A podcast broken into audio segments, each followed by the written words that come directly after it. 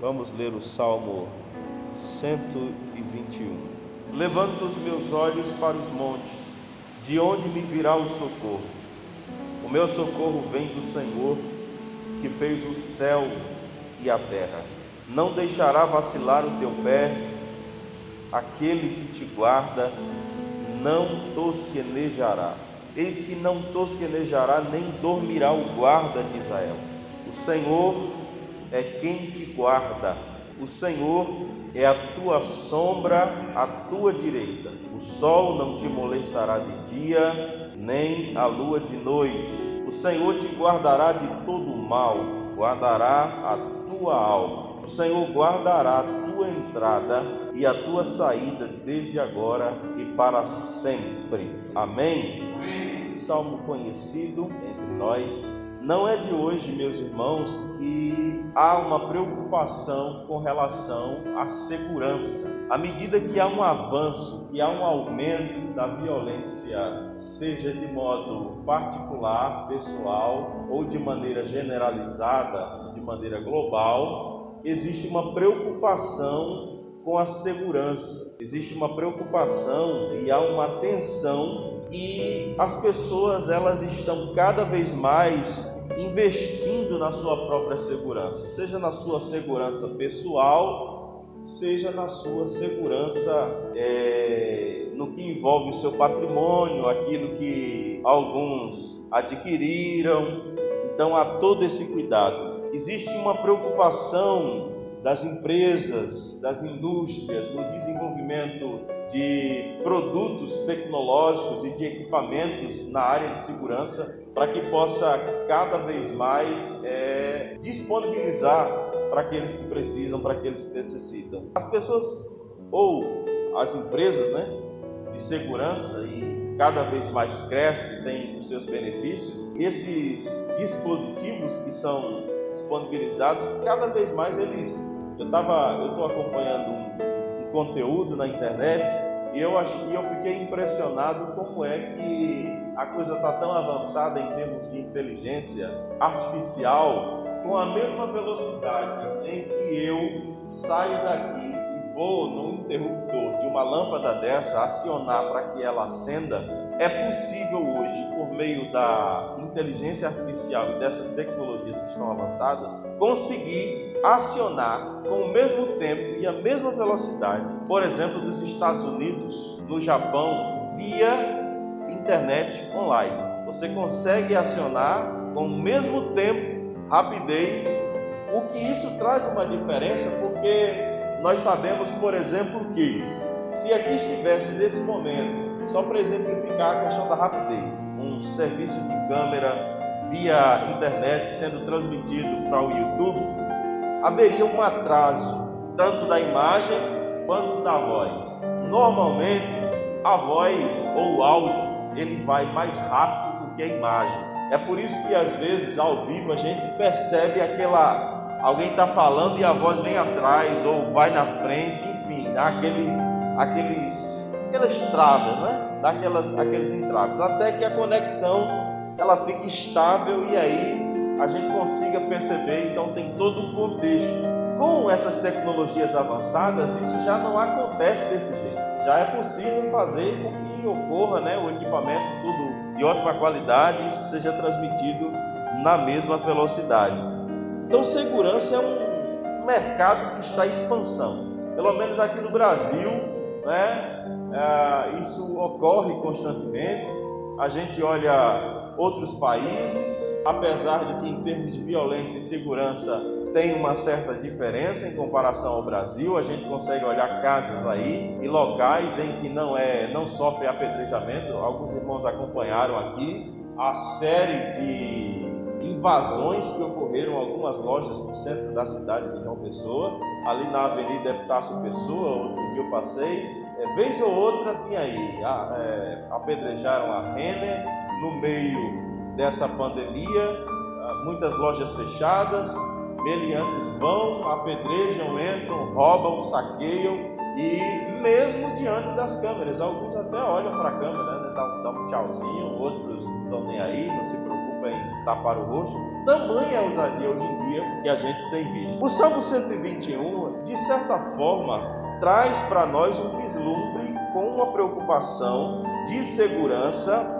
e de proteção, o que nos faz ter uma ideia de que isso não é algo novo. Nós tememos pela nossa segurança, nós temos essa preocupação constantemente. Nós estamos inseguros e temos medo, e eu louvo a Deus por Deus ter nos dado, pelo menos na sua maioria, o medo, porque quem tem medo se preserva, quem tem medo se cuida, Agora, o problema é o desequilíbrio desse medo, porque esse medo pode se tornar algo avassalador e destruidor na vida de muita gente. Ai de nós, meus irmãos, se nós não tivéssemos medo, se a gente não tivesse aquela coisa de, de ter a preocupação, eita, e se eu fizer isso? E se acontecer isso, aquilo outro? O problema é que, embora haja pessoas que digam da boca para fora, né? Porque é isso que acontece, que tenham medo, mas as suas atitudes contradizem as suas palavras. Esse Salmo 121, ele revela a preocupação com relação à segurança, que é um problema é, antigo. Então, a expectativa por segurança está demonstrada no início do salmo, quando ele diz: Levanto os olhos para os montes por que, que ele levanta os olhos para os montes? E ele faz uma pergunta: de onde me virá o socorro? Há uma expectativa por parte dele. Há quem diga, e estudando mais a fundo, e se a gente perceber,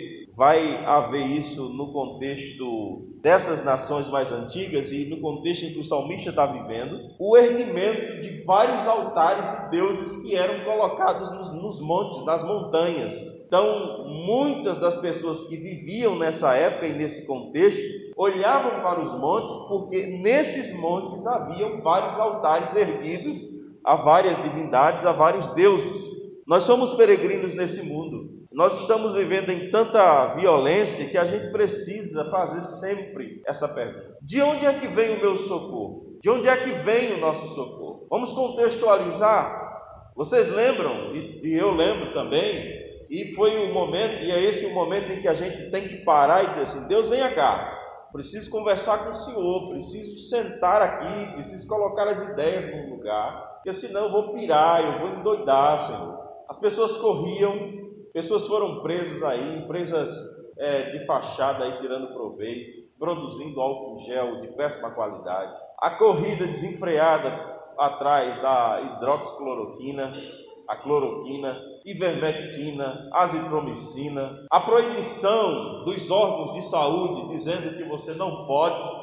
Nós estamos vivendo uma tensão e uma guerra entre a Anvisa com relação à liberação de alguns medicamentos para até então, ainda que os órgãos oficiais do governo tenham dito que não existe nenhuma comprovação porque fizeram as pesquisas, a gente tem percebido uma coisa. Países latino-americanos como Bolívia, Peru e outros, e México e outros aí, têm feito uso de medicações tais como a ivermectina, como outros e outros aí, de modo profilático, ou seja, pessoas que tomaram esse medicamento de maneira preventiva, houve uma redução na propagação, na divulgação, porque que, o, o que é que se diz em tese nos estudos que esse medicamento faz? Ele impede que o vírus se replique não é que você deixará de ser contaminado. Você pode ser contaminado, mas ao ser contaminado, ele impede que haja uma proliferação do vírus na célula. O que isso, dependendo de como esteja o sistema imunológico da pessoa,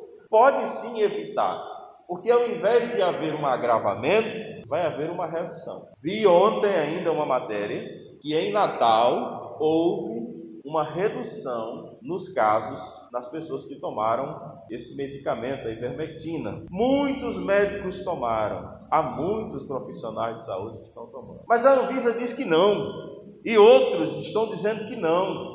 E isso tem uma guerra, e no meio disso tudo tem gente morrendo, muita gente morrendo, casos estão se alastrando, tem muita gente que acha que a coisa já voltou normal e está todo mundo aí, parece que não está acontecendo nada. E hoje eu estava dizendo domingo, foi domingo, não foi? estão surgindo casos de reinfecção. Pessoas que foram contaminadas após um determinado período de tempo estão voltando a sentir os mesmos sintomas e estão se perguntando: não é possível, será que eu estou contaminada de novo? E ao fazer o exame, pegaram Covid de novo o que pode ser altamente complicado, né? Porque aí o sistema imunológico já bem já está, embora tenha criado uma certa resistência. Então nós estamos lidando, ao contrário do que se dizia no início, isso é muito sério, meus irmãos, com um inimigo sutil e altamente perigoso, perigosíssimo. Ah, o senhor está fazendo medo? Não, não estou fazendo medo, não. A gente está vendo as estatísticas aí, não é? Médicos e pessoas que infelizmente se foram e que muitos deles prestando serviço. Aí, em meio a tudo isso, a gente fica assim: ai meu Deus do céu. E aí, essa pergunta que é importante: de onde é que vem o nosso socorro? De onde é que vem o seu socorro, meu irmão? Se você parar agora, se você colocar isso na sua cabeça e disser assim: vou ficar em casa, porque hoje, hoje eu fiquei impressionado. Eu vinha ali no centro, parei ali no sinal e vi uma senhora eu olhei assim, eu pensei que era alguma coisa assim anormal, mas não era, era o que eu estava vendo mesmo. Ela estava com uma toalha coberta na cabeça, aquela máscara que a de acrílico, e ainda estava com a máscara, isso andando no meio da rua. Vocês têm ideia do que está acontecendo? Andando no meio da rua. Irmãos, a nossa proteção é o Senhor. Quem imaginaria que índios no estado do Amazonas, tribos indígenas, altamente isolada de um contexto urbano, seriam contaminados. Até então eu achava que essas pessoas, comparadamente a gente, que estão no meio urbano, no meio da cidade, andando, indo e vindo, tendo contato, se relacionando, e eles, no meio da mata, que não tem contato com ninguém, com o mundo externo, aparentemente não tem contato com o mundo externo, isolados ali, caciques de tribo morrendo, e tantos e tantos e tantos outros estados. Quem é que está protegido, meus irmãos? Quem é que nos guarda, meus irmãos? Ah, eu não toco, eu não, não porque tem que usar álcool gel. Sim, você está usando, você tem que fazer isso, deve fazer isso. Mas isso é só mais um. Ah, a gente tem que deixar de usar. Não, use, deve. Faça o quanto possível for porque isso é a nossa parte, é o nosso papel, mas sempre entendendo de onde, qual é a origem do nosso socorro, qual é a, a origem, de onde é que vem, em um contexto que naquela época, que não é diferente hoje, em que adorava-se a natureza, os bichos, os animais, um contexto pagão, as pessoas estão adorando a tudo e a todos hoje também, não é diferente. Houve um, uma ordenança de Deus a Moisés que diz assim: Destruireis por completo todos os lugares onde as nações que ides desapossar serviram seus deuses sobre as altas montanhas e sobre os outeiros e debaixo de toda árvore frondosa. Deitareis abaixo os seus altares e despedaçareis as suas colunas, e os seus postes ídolos queimareis a fogo, e despedaçareis as imagens esculpidas dos seus deuses, e apagarei o seu nome daquele lugar. Por que, que Deus está dizendo isso? Era comum eles irem para os altares, erguer, adorar, se prostrar. Hoje, é diferente? Não. Se naquela época já havia essas adorações, hoje não é diferente. Existe do mesmo jeito, camuflado do mesmo jeito, oculto do mesmo jeito. Então a segurança e a proteção de que a gente precisa não vem da natureza e nem vem dessas coisas mesmo. Jeremias 3:23, abra aí. Veja o que é que diz o texto bíblico. Jeremias 3:23 vai dizer que na verdade os outeiros não passam de ilusão. Por quê? Porque eram nesses outeiros e eram depositados neles que estava a sua segurança. Uma outra coisa com relação à segurança é que ela não vem das autoridades constituídas. Amém, meus irmãos? Salmo 146, verso 3: Não confieis em príncipes, nem nos filhos dos homens, em quem não há salvação. Há muita gente iludida, enganada e confiada. E meu irmão, a minha segurança é Cristo. E eu louvo a Deus porque Ele teve misericórdia da minha vida e resolveu me salvar, mesmo sem eu merecer. Porque é só nisso que o nosso coração deve se amparar. Não vem do homem. Jeremias 17,5: Maldito é o homem que confia no homem, faz da carne mortal o seu braço e aparte seu coração do Senhor. Não, porque Fulano prometeu, que vai acontecer. Negativo, não vem das riquezas. Não aproveitam as riquezas no dia da ira, mas a justiça livra da morte. Não vem dos ídolos. Jeremias 10 e 5: os ídolos são como um espantalho num pepinal. Não podem falar, necessitam de quem os leve, não podem andar, não tenho receio deles, pois não podem fazer mal e não está neles fazer o bem.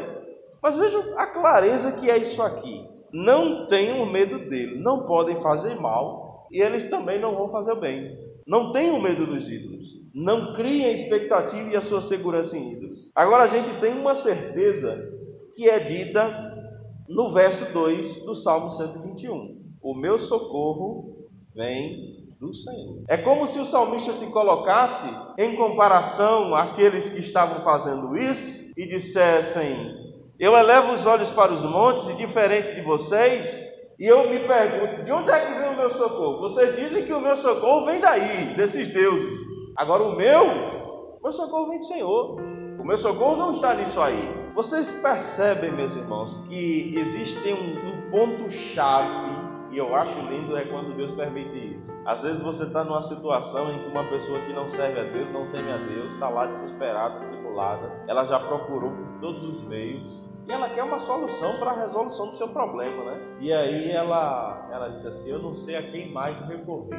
Se ora lá na tua igreja, pede oração na tua igreja. Eu já vi muito caso, eu já vi casos de pessoas chegarem em um culto de oração, interromperem a sua atividade do trabalho e chegarem assim, testemunhar assim, coisa de Deus assim, testemunhar vividamente. Eu vim aqui porque eu quero agradecer, porque eu estava com um problema assim, assim, assim. Eu não sou evangélico, mas eu sei que o meu problema foi resolvido porque os irmãos dessa igreja me oraram. E eu me comprometi em vir agradecer, porque não tinha solução, não tinha jeito. E Deus fez, e Deus realizou. Veja que coisa linda. O ímpio se render, chegar diante de um povo em que ele diz assim: Eu recorri tudo quanto era lugar e não resolveu o meu problema. Mas no dia que eu pedi oração, a partir daquele dia, houve a resolução do meu problema e eu estou aqui agradecendo a Deus. E a partir desse processo, essas pessoas vão sendo trabalhadas por Deus. Porque ela diz assim: ali existe um Deus vivo. O Deus que esse irmão serve, que essa igreja serve, é um Deus vivo, o Deus é atuante. E é aí onde eu fico pensando, imaginando, eu olho, por exemplo, mesmo tudo, e, e o meu inconformismo diante de tudo que a gente tem visto. Meus irmãos, qual é o Deus que a gente serve?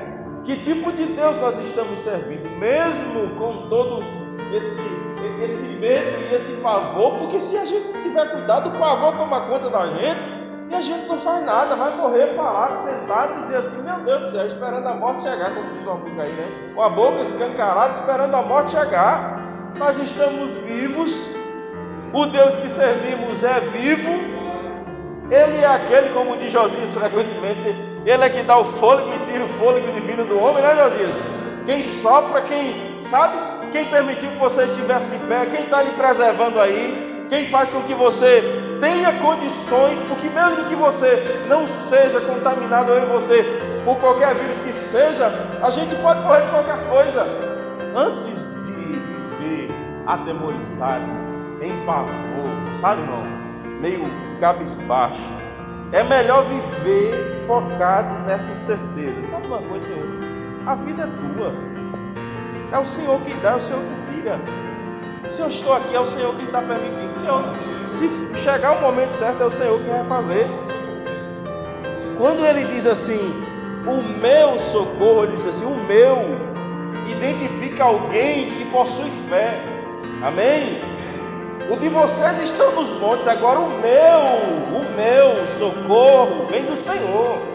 Eu confio nele, a minha confiança não está nele. Eu não preciso que ele esteja aí, olha, né? fisicamente, materializado, numa imagem, não. O meu socorro vem Senhor. Onde é que está ele? Ele está em todo lugar. Onde você imaginar aí, olha, ele está aqui, ele está ali, glória. Ele pode estar em qualquer lugar. Está preso a isso, né? Quem teme ao homem armas ciladas, mas o que confia no Senhor está seguro. É o que Provérbios 29, 25. Quantas vezes, irmãos, aquelas pessoas que a gente confiava, que a gente acreditava, que a gente depositava, meu amigo, desde pequenininho, desde a infância, aqui é meu irmão, aqui eu confio, nos frustra, frustra as nossas expectativas. Quando a gente olha para esse texto, a gente percebe que a origem da nossa proteção está no Senhor e, ele, ele aqui ele reconhece que ele é servo do Senhor. Essa palavra socorro aqui ela está em um significado de assistência sobrenatural em meio às dificuldades impossíveis de serem resolvidas pela própria pessoa. Tem uma canção que todo mundo na fé, uma salve os irmãos com a e ela cantava, ela dizia assim, ela cantava uma canção. Quando tudo parece perdido, quando nada parece ter jeito, o coração palpita no peito de tanta dor. Quando os meus joelhos se dobram e o desgosto inunda teu ser, já não tens esperança de vida e nenhuma razão para viver. É no caminho estreito, é pelas noites escuras, é no silêncio da noite é na profunda amargura. Deus se levanta e age, luta e vence por ti. Muda o curso da história e a tua derrota transforma em vitória. É quando a gente olha para situações mais inóspitas da nossa vida em que a gente se entrega e confia inteiramente naquele que pode todas as coisas. Todas as coisas. O Salmo 46 afirma Deus é o nosso refúgio, a nossa fortaleza e é o socorro bem presente nas tribulações. Esse verbo que está aqui, no sentido de vir do socorro, é uma ação que continua, que começou e jamais terá fim. Deus ele não veio apenas ao socorro de Israel naquela época. Deus continua vindo e continuará vindo em nosso socorro em nosso auxílio nos nossos dias, meus irmãos. O verso 8 diz que o Senhor guardará desde agora e para sempre. É assim que nós estamos. Mas como é que como é que Deus guarda se tantas pessoas estão indo? Sabe por que é muitas vezes? Paulo tinha uma coisa, ainda ontem eu escutava um, um, pastor pregando, falando sobre isso, eu disse: Deus, me dê, me dê essa percepção na minha vida. Faça com que eu tenha, eu, para minha vida particular. Não é porque eu estou aqui, não, é para mim. Eu preciso disso, como um crente, como um crente, como um servo de Deus. Paulo chegar ao ponto de dizer assim: para mim, o morrer é lucro. Você pode dizer isso, meu irmão? Você pode, sabe, quer dizer assim: se eu morrer agora, vai ser incomparavelmente melhor para mim, porque eu vou estar com o Senhor. Onde é que está o nosso prazer? Sabe? Roberto, você, quem é o seu prazer? Ainda ontem, lendo o texto, eu disse assim: lendo um salmo, ele diz assim: A quem tenho eu no céu além de ti? Glória a Deus. E não há na terra quem eu queira mais que a ti. A quem tenho no céu além de ti? Eu só tenho ti no céu. E na terra não há quem eu queira mais do que o Senhor. E a minha esposa, filhos, se faz parte de amores terrenais daqui, mas acima deles está o Senhor. Você não tem nada e eu não tenho nada, meu irmão. Seu filho é seu, seu carro, seu dinheiro, tudo, tudo não. Vai ficar tudinho aí. Tudo fica. E a certeza é quando a gente está em momentos assim de dificuldade. Deus é descrito como Criador para comparar e se contrapor em relação à criação. Isaías vai dizer: Assim diz o Senhor que criou os céus, o único Deus que formou a terra, que fez e estabeleceu, e que, ela, e que não fez para ela ser um cal, mas para ser habitada. Eu sou o Senhor e não há outro. Quando Davi ou o salmista se identifica aqui é? Porque não, não há aqui a descrição se é de Davi ou não. A origem da sua proteção como sendo do Senhor, ele coloca acima de qualquer outra, de que essa proteção é sobrenatural, pessoal e completa. Com isso, querido, a gente finaliza aqui essa palavra certos de uma coisa: nós não estamos confiados em nada, ou pelo menos não deveríamos estar confiados em nada. Sempre que o seu coração for tentado a confiar em coisas e em pessoas mais do que em Deus, pondere essa atitude e esse comportamento, porque a nossa confiança e a nossa esperança está no Senhor. É dele que vem o nosso socorro,